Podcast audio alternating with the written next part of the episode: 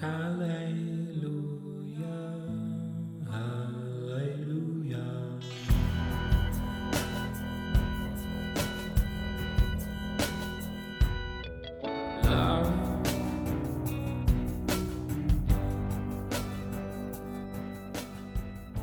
amigos, ¿cómo están? Bienvenidos a Polos Abstractos al episodio 59 llamado Un milenio con Lili.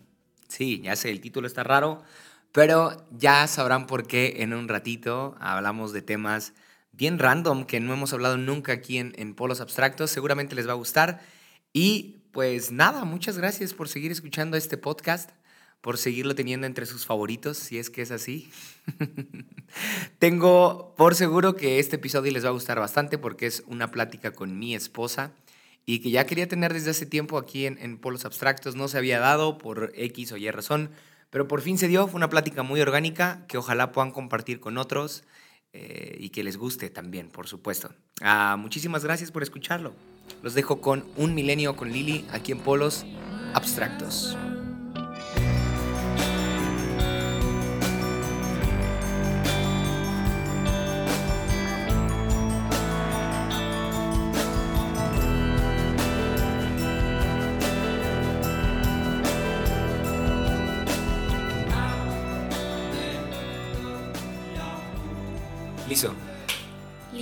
Estamos ya grabando.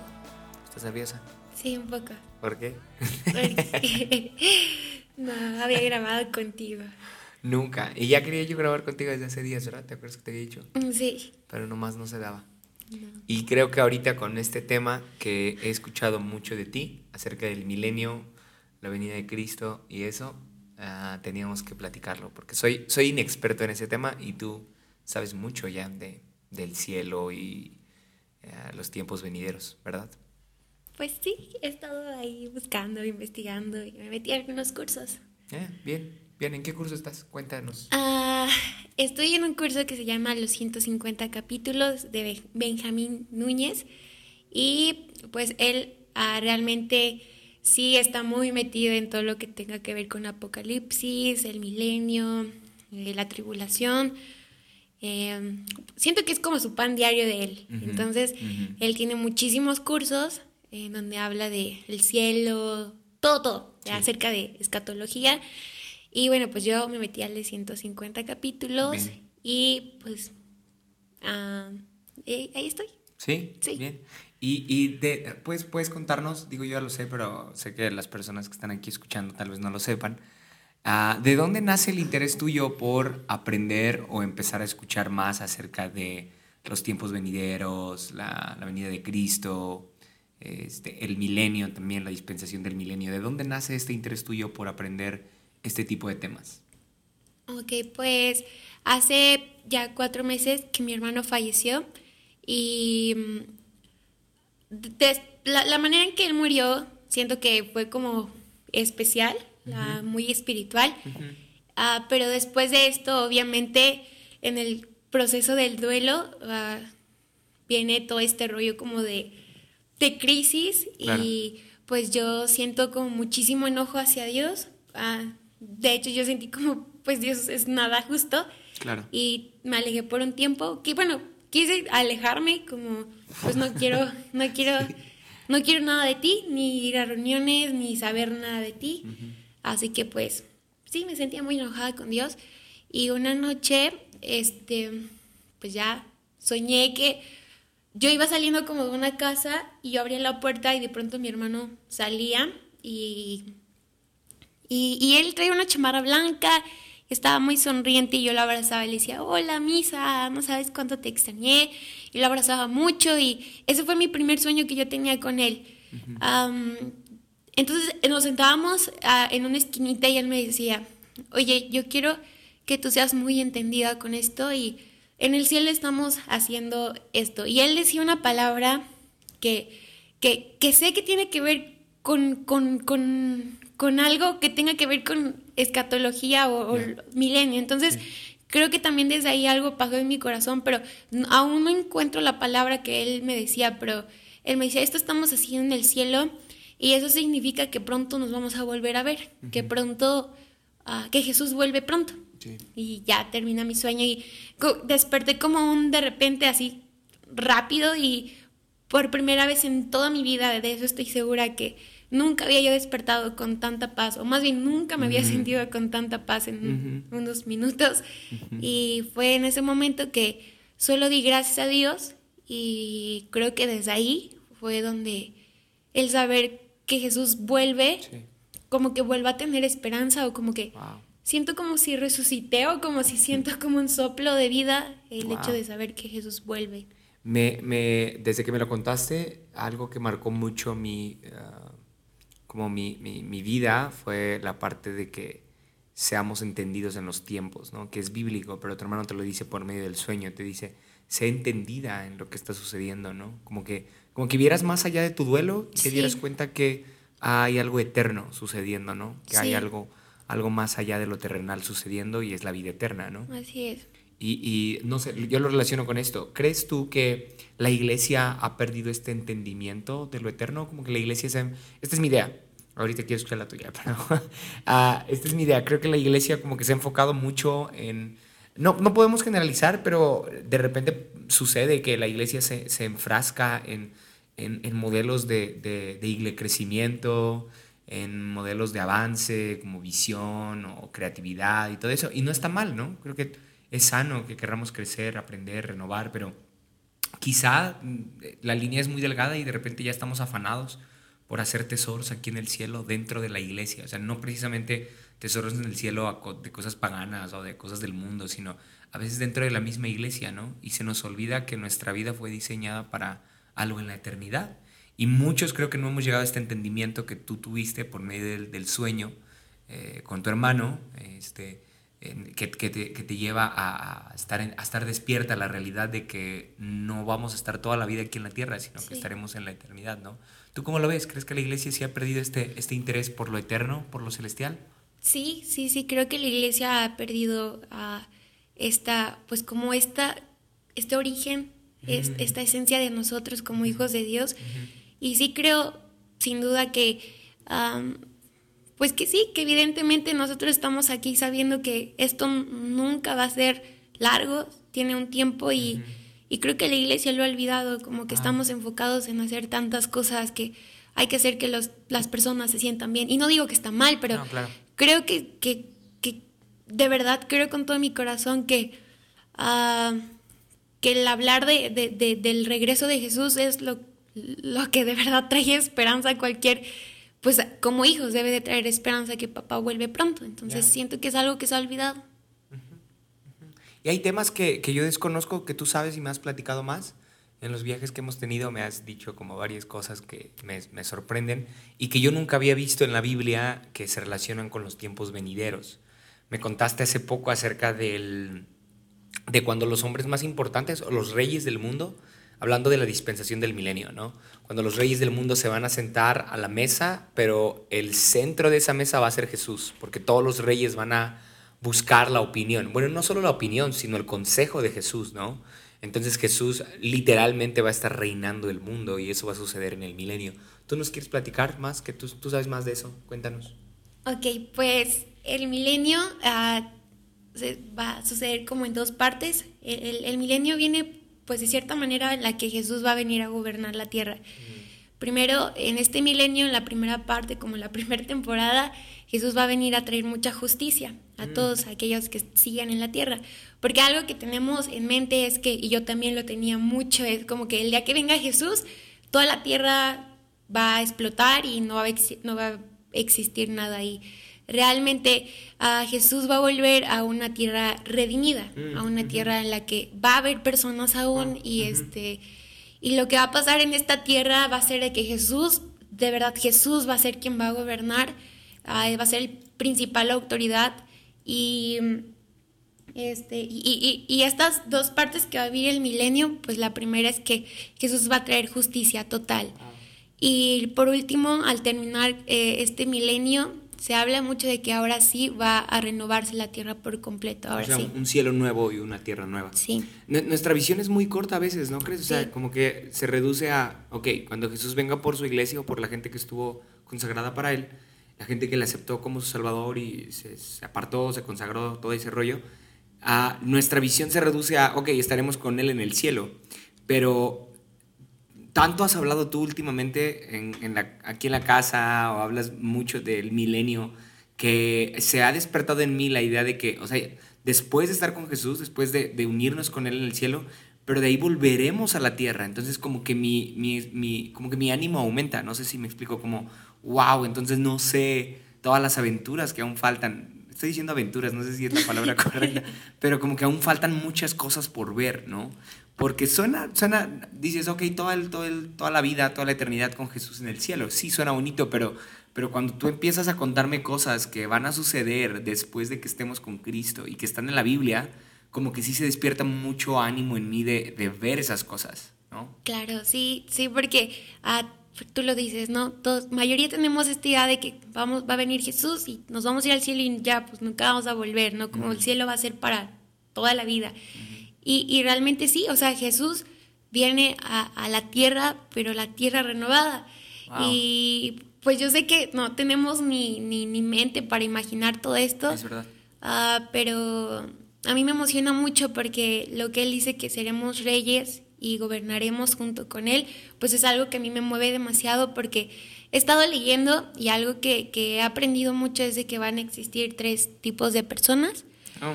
Ah, la primera es los redimidos. Y ellos son los que serán arrebatados cuando Jesús vuelva. Seremos tú y yo. y los, y, los otros. Tú y yo por siempre. y después siguen los reprobados, que son aquellos que van a tomar la marca de la bestia y ellos serán juzgados.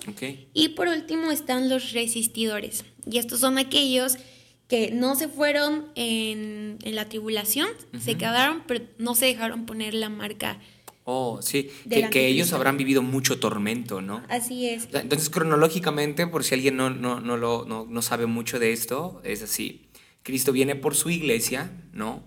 Y aquí en la tierra se quedan los reprobados.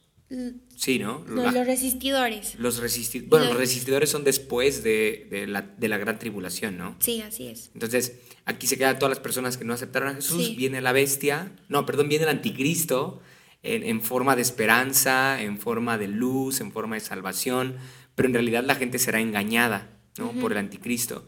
Pero habrá personas que su entendimiento sí estará ah, despierto, ¿no? o sea, que, no serán engañadas. Claro, que recordarán esto, ¿no? que, O sea, en sus corazones habrá esta parte de entendimiento de nosotros sabíamos que Jesús iba a venir. Y esta es la parte en la que porque se ha, se ha hablado en la parte de que va a haber aún esperanza para aquellos que no se pusieron la marca, ¿no? Entonces, mm, habrá entendimiento en muchos de ellos y por esa misma razón yo creo que los que se queden seguirán teniendo esa esperanza, ¿no? De que Jesús va a volver y por eso Jesús... Pero ellos se les conocerá como resistidores. Sí, y, y, por, es, por ellos también el milenio es porque va a ser el, el milenio va a ser el momento en, los que, en la que ellos deben de aceptar a Jesús Ahora, lo, lo, lo, interesante acá es que estas personas que son consideradas como resistidores, se les, o sea, se les considera así porque resistirán a la marca del anticristo, ¿no? Pero ahorita, antes de que Cristo venga, ellos están resistiendo a la gracia. Entonces también se les puede considerar resistidores desde ahora, porque están resistiendo al mensaje de Jesús. Cuando Cristo venga, ahora tendrán que resistir al castigo, a la, a la, opresión, a la persecución por parte del anticristo. Entonces es muy interesante esa, esa, clasificación, no la conocía. No la conocía. Hace unos días también me contaste algo bien raro acerca de, de los animales y que vamos a convivir todos uh, en paz, que no, o sea que me, me lo explicaste así como que eh, cuando Cristo gobierne en la tierra, en la nueva tierra, el ecosistema que conocemos ya no va a existir, o sea, ya no va a haber depredador y, y presa, ¿no? o depredador y víctima, no sé cómo decirlo, pero ah, que todos vamos a convivir en paz. Entonces, no, no, no, lo concebimos, tú lo dijiste bien hace un rato, no tenemos mente, nuestra mente es muy finita, ¿no crees? Para comprender ese tipo de cosas que sucederán después de la venida de Cristo. Sí, pues se supone que en el milenio Jesús va a traer justicia y, y, habla claramente de que reyes... Ah, van a acercarse a Él donde esté para aprender de Él, porque Jesús dará enseñanza. De lo, como Jesús tendrá un, tiene un liderazgo increíble. Cuando esté en el milenio, obviamente muchos reyes se acercarán a, a seguir aprendiendo de Él. O sea, el milenio va a ser el momento en el que Jesús va a traer tanta paz y esperanza entre todos que, pues sí, hay una parte en la Biblia donde dice que los animales podrán convivir junto con nosotros porque no va a, no va, eh, a existir esta parte del depredador o realmente va a haber paz. Sí, también me, contaste acerca de ángeles subiendo y bajando, la visión o el sueño que tuvo Jacob en Génesis y, que, y que tú lo relacionaste con los tiempos venideros. Sí. ¿Nos, cuentas de esa? Y si a alguien le interesa lo de los animales, está en Isaías 3.2, los capítulos. Isaías 3.2. Sí. Ok. Ahora sí, lo de los ángeles que van a bajar, creo, está en, creo que en Génesis 28. sí. Ok, pues esta parte sí es algo que a mí me voló la cabeza cuando yo la escuchaba y cuando lo leía, porque habla de que en la Nueva Jerusalén será donde esté el trono de Jesús. Y habla en la Biblia también de que Jerusalén será, será reconocida y todas naciones, y todas las, o sea, que será la, ciudad como más importante, porque está Jesús y todas las naciones querrán y tendrán el deseo de reunirse. ¿Quién no va a querer ir, no? Sí, sí para ver a Jesús. Entonces, algo que habla también en la Biblia es de que el cielo va a estar conectado con la tierra y habla de unas escaleras también. Y, algo que yo aprendí en esta clase, que cuando yo lo escuché y, dije, wow, qué rollo, fue de que um, Jesús va a estar sentado en su trono sobre el monte de Jerusalén y toda nación va a ir a, querer verlo, a querer aprenderlo, a, a, querer aprender de él. Y de hecho hay citas bíblicas en donde dice que todos querrán correr a verlo, que todos estarán gozosos por querer conocer a Jesús, por seguir escuchando de Él. Mientras tanto, arriba de Jesús va a estar eh, el cielo, o sea, va a estar conectado con una escalera y ángeles van a estar bajando y subiendo, bajando y subiendo, haciendo el trabajo que Dios yo creo que nos va a dar a cada uno, pero pues nosotros claramente uh, dice que seremos reyes también. Y, de, hecho, de hecho, hay una parte en, Juan en donde, o sea, yo lo busqué hace, hace tiempo y no tengo mi celular aquí a la mano, pero uh, decía que ángeles subían y bajaban. Y, y, está hablando de Jesús en esa parte. O sea, esto de que ángeles suben y bajan está en Génesis, pero también está en Juan, en uno de los evangelios. O sea, tiene mucho que ver con quien es Cristo. Entonces, si Jesús o Cristo Jesús se va a revelar completamente en los tiempos venideros, va a revelar su gloria, va a revelar su poder, entonces obviamente va a haber un, como cierta conexión, va a haber una conexión entre el cielo y la tierra, que también eso siempre ha sido el deseo de Dios, que su voluntad se haga en la tierra como, en el cielo. Entonces, esta escalera puede ser como una representación de, del cielo haciendo su voluntad en la tierra, ¿no? Sí. Sí. Sí, y, y también algo muy interesante es que bueno, ya lo mencionaba, que Jesús va a reinar la tierra y cuando nos dice que seremos reyes y sacerdotes junto con Él, ah, en el milenio van a existir dos tipos de reyes y los primeros pues son aquellos que no tengan cuerpos resucitados y los reyes resucitados serán pues los santos con cuerpos resucitados, no sé si me expliqué. este, estos tipos de reyes se van a reunir con Jesús para tomar decisiones por la tierra y bueno, a mí eso me emociona, no sé, me imagino en su tiempo sentarme a una mesa, Jesús dando autoridad, este, y pues nosotros como reyes, eh, dando también instrucciones de cierta manera a los reyes que no han sido ah, resucitados en cuerpo. Oye, ah, desde, que, desde que tú y yo hemos platicado mucho más de los tiempos venideros, de Maranata, de eh, sí, de Apocalipsis, he aprendido a leer la Biblia con una visión más de futuro que de pasado, ¿sabes? Como que le he encontrado mucha conexión a cosas que dice la Biblia con eh, el Apocalipsis. No sé si a ti te pasa algo así. Este, pero hace unos días me propuse leer los profetas menores y empecé leyendo Abdías. Y Abdías es un, es un libro súper cortito, nomás tiene un capítulo. Y todo lo que decía suena, obviamente cronológicamente te das cuenta que habla para una generación que ya pasó, ¿no? Esaú, Jacob y ellos. Sí. Este, pero, pero desde, que, desde que he pensado más en el milenio, desde que he pensado más en lo que ha de venir, como que relacione todo Abdías con lo que va a suceder en un futuro, porque habla de un juicio para, para una nación y habla de una promesa cumplida para otra generación. Eso, de eso se trata Abdías. Entonces, creo que se, se tiene mucho que ver con Apocalipsis, porque hay una promesa para un remanente, hay una promesa para la iglesia, para las personas que se han guardado, así como también hay un castigo para las personas que no aceptaron a Jesús antes de que Él volviera, ¿no? Entonces, no sé si algo así pasa contigo, que cada que lees la Biblia, como que te es más fácil conectar con, con los tiempos venideros, lo que estás leyendo, aunque no sea específicamente Apocalipsis, sino que fuera cualquier otro texto, cualquier libro que cronológicamente no tiene nada que ver con Apocalipsis, o aparentemente no, no tiene nada que ver con Apocalipsis, pero como que lo llevas a eso, ¿no? Sí, de hecho, en mi clase pasada, Benjamín explicaba que en el Antiguo Testamento es donde vamos a ver más el milenio. Wow. Y realmente el Nuevo Testamento es las promesas de, de Dios, o sea, las promesas ya hechas. Entonces, sí, ah, hay en el Antiguo Testamento muchas cosas que creemos que ya pasó, pero realmente no. Son ¿Cómo, cosas. ¿Cómo qué libros, qué libros de la Biblia ah, del Antiguo Testamento? Tú me has dicho mucho Isaías. Isaías, ah, me parece que está también. Um, um, Génesis, en Génesis me, has contado varias cosas, digo esto de... de Ezequiel también te he dicho, ¿verdad? Sí, Ezequiel. Ezequiel. O sea, son, son profetas que, que, no los alcanzas a entender solamente que pongas la lupa de Apocalipsis encima de ellos. ¿Estás de acuerdo? Sí. O sea, como que pones la lupa de Apocalipsis sobre Ezequiel y le agarras mucho sentido. Sí. Pones la lupa de Apocalipsis sobre Isaías y le toma mucho sentido. Sí, sí, sí. ¿No? De lo contrario, suenan bien raros esos libros. Oye, para ir cerrando, te quiero preguntar, ¿por qué crees que la iglesia debe de saber más acerca del milenio? y de estos temas? Porque creo que el milenio da esperanza, ¿sí? Creo que, ah, no sé, ah, siento que si... Siento que muchos creen que después de la muerte ya solo es... Mm. Pues ya nada más como que quedan con tan una diminuta idea de lo que es el cielo, de lo que vamos a hacer.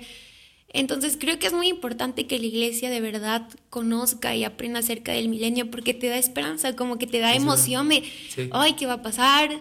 De verdad voy a estar así con Jesús, este, voy a poder convivir con los leones, no sé, o sea, de verdad hay tanta esperanza, o sea, va a ser un, nuevo mundo sin maldad, un nuevo mundo con justicia, un nuevo mundo como debió haber sido con Jesús. ¿Estás de acuerdo que la incertidumbre que a veces tenemos en la iglesia no es más que ignorancia?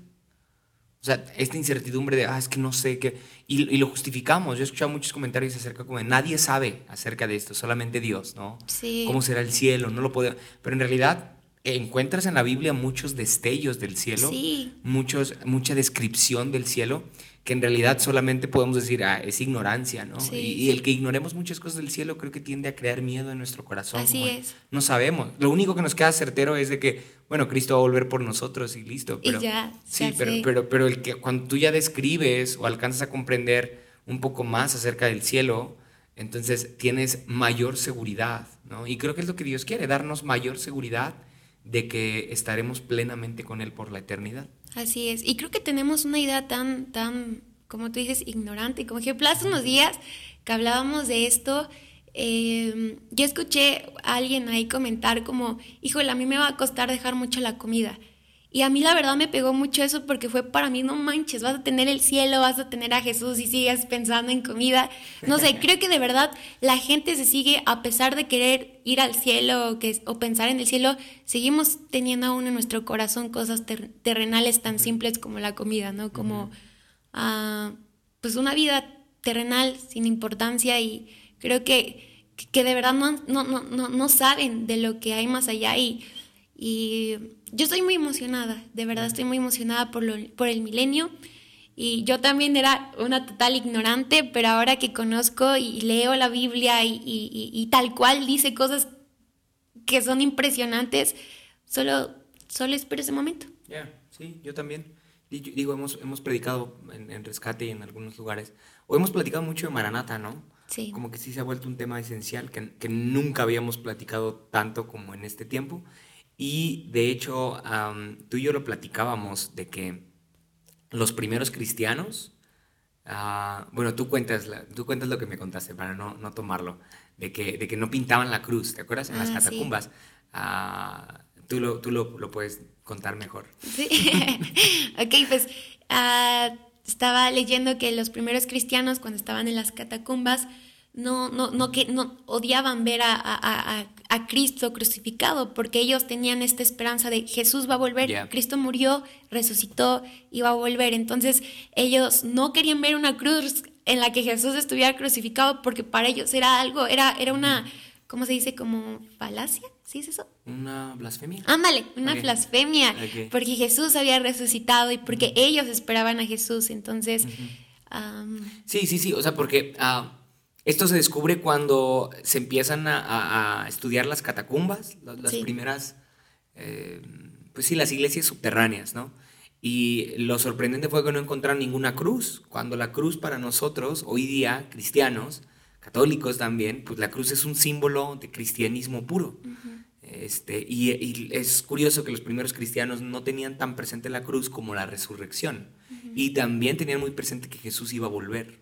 ¿no? Entonces, creo que hoy hemos perdido de vista esto y nos hemos fanatizado. No, digo que está mal, obviamente reconocemos el valor de la cruz, de la muerte de Jesús en perdón de nuestros pecados, pero creo que sí se ha, no se ha hecho tanto eco. Es que, ¿qué crees que creo que, uh, que la iglesia ha olvidado que es responsabilidad de nosotros, los santos, que Jesús vuelva. O sea, tenemos la idea de que Jesús en el momento que obviamente Dios sabe que el día que va a volver Jesús, pero creemos que solo se trata de Jesús y ya. Pero no, realmente la iglesia tiene un papel importante en los últimos tiempos para que Jesús vuelva. Mm. Y hay una cita bíblica también, la que no me acuerdo ahorita, pero de verdad existe y es real. sí, en donde dice que los cielos están reteniendo a Jesús porque Jesús también desea volver ya. Así que búsquenla, no es mentira, está en la Biblia. Y, y, o sea, Jesús quiere volver también. Jesús desea y anhela también este momento como nosotros. Solamente falta que los santos, nosotros como iglesia, empecemos a actuar y es responsabilidad de nosotros como iglesia de que, de que Jesús vuelva. O sea, lo dice claramente en la Biblia, el Evangelio será, tendrá que ser escuchado toda nación y después de esto viene ahora sí el fin. Entonces, nosotros tenemos una gran tarea de hablar de esto, hablar de Jesús, de su resurrección y de su venida, de que Él vuelve pronto. Y creo que hablar de su regreso hace, al menos yo me siento preparada o constantemente quiero estar preparada porque sé que Él va a volver, sé que va a volver, que, y, también hay una cita que me encanta que dice que la esperanza no va a ser avergonzada, y en, oh, eso, en eso me he aferrado tanto, porque en momentos digo, Jesús, ¿cuándo vas a volver? Pero sé que mi esperanza no va a ser avergonzada y llegará el momento en que Jesús vuelva y... Y, eh, o sea, no, ah, yo, yo, lo vivo así. Mm, mm, yo también he empezado a, a orar mucho eso por la venida de Jesús. Pero no, no es como un, o sea, no sé cómo lo veas tú, igual estoy mal con este comentario, tú eres aquí la máster. yo lo vivo como, em, o sea, no, no estoy desesperado, no estoy desesperado por el suceso de la venida de Cristo, sino más bien estoy ah, muy interesado en una vida desafanada de lo material para empezar a vivir con Jesús. No sé si lo explico bien. O sea, como que cada que, que clamo Jesús, que Jesús venga pronto, al mismo tiempo me obligo a mí mismo a deshacerme de los afanes diarios. explico? O sea, no, no estoy solamente, hey, Jesús ven, porque al mismo, tú y yo lo, lo, decimos muchas veces, como de, hey, no estamos listos para recibir a Jesús, ¿no? Tenemos que desafanarnos de esto. La persona que dijo que va a extrañar la comida, o sea, si lo llevamos más profundo, ¿cuántos afanes, cuántos apegos terrenales tenemos? Y cada que decimos Jesús viene pronto, Maranata, ¿no? Cada que clamamos en ese sentido, también hay como una autoexaminación. Sí. Digo, como que volteamos a ver a nosotros mismos y decimos, chin, o sea, decir que Jesús venga pronto me obliga a estar listo y no estoy listo. Entonces, como que yo también lo hago cada que digo que Jesús venga pronto, no es solamente por afanarme por el suceso, sino también lo quiero clamar para decirle a mi espíritu, o a mi alma que piense en lo eterno y que suelte lo terrenal. Ah, ay, ¿te, acuerdas del libro que estoy leyendo, El de Fuego? ¿Cómo se llama? ¿Quién lo escribe? Ah, no, no sé, pero te lo traigo. No sé, tú, tú di un comentario en lo que voy por él. Ok. bueno, pues hay una frase que dice que en los últimos tiempos el Espíritu Santo va a empezar a purificar corazones. Entonces creo que estamos en un tiempo en el que ah, evidentemente seguimos aferrados a lo terrenal. sí pero el Espíritu Santo se va a encargar en este tiempo de empezar a quitar esto terrenal en nosotros y Wow. empezar a purificarnos. Ah, ¿Cómo se Se llama? El fuego de las respuestas tardías de Bob Sorge. Ah, ok, y él comparte esta cita bíblica y él habla de que sí, que en los últimos tiempos el corazón de muchos va a ser purificado. ¿Lo recomiendas? Y, sí, lo súper recomiendo. Ah, yo lo amo, ojalá y escuche este podcast. No creo. no creo que Bob Sorge esté aquí. Pero bueno, si alguien lo conoce. Pero amamos tus libros. Amamos Sí. tus libros, Bob.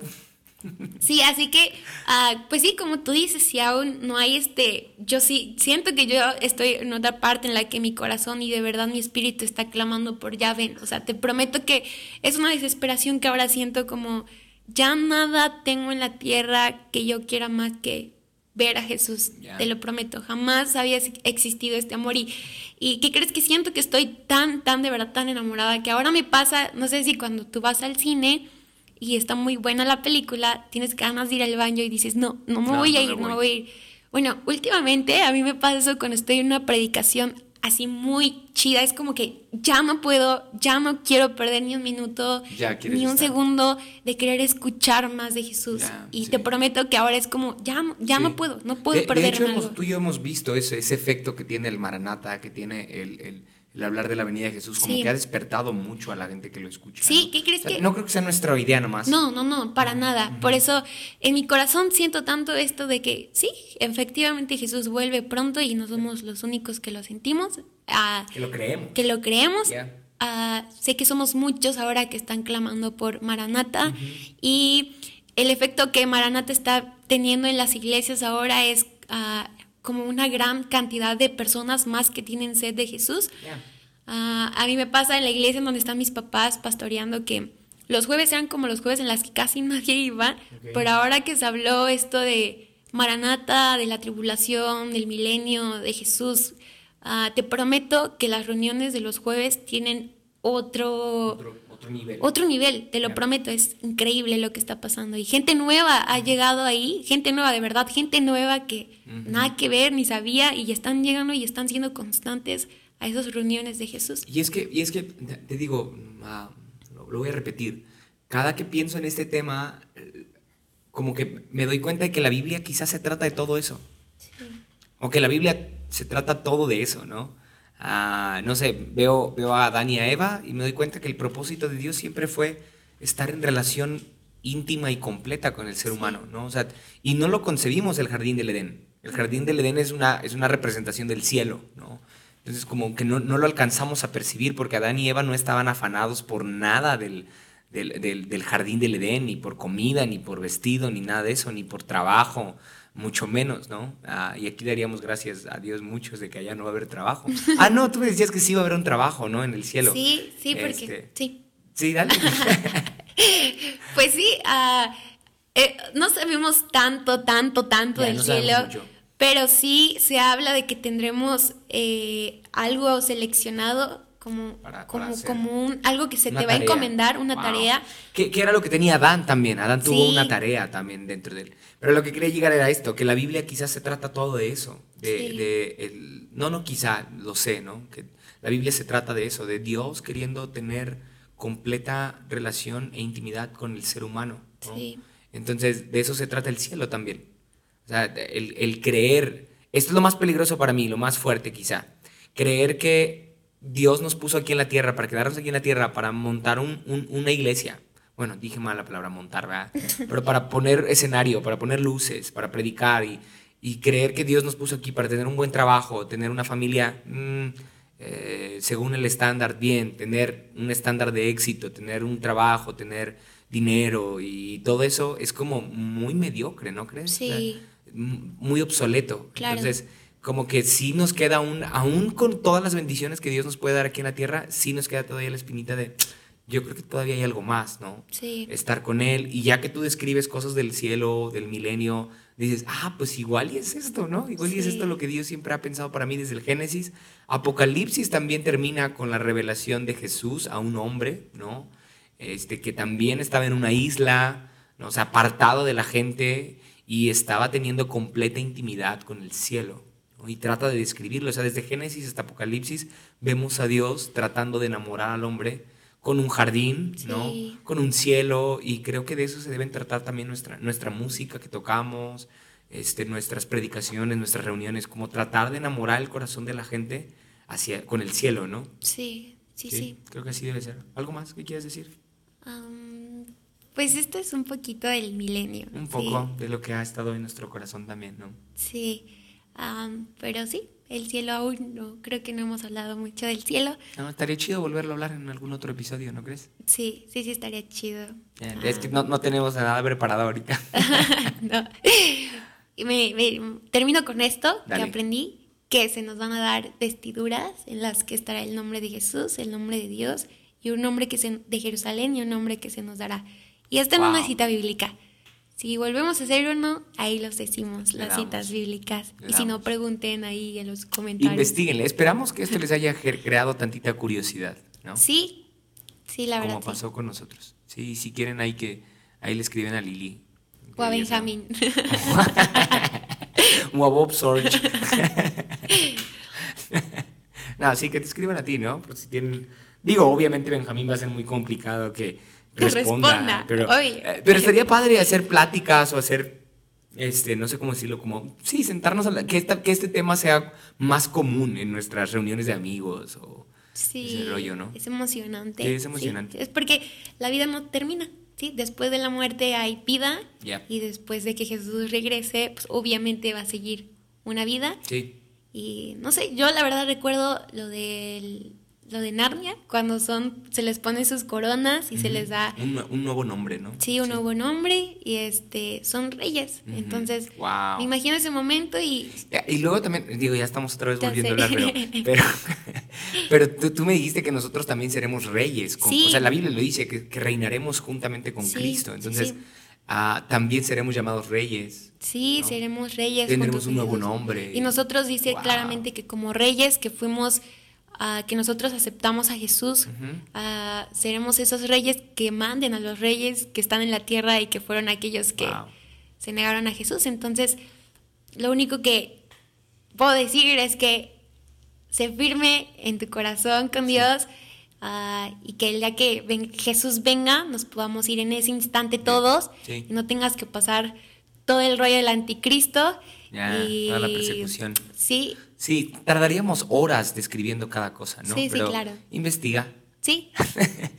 investiga. Muchas gracias por escuchar Polos Abstractos. Te amo, mi amor. Yo más te amo. Bye. Bye.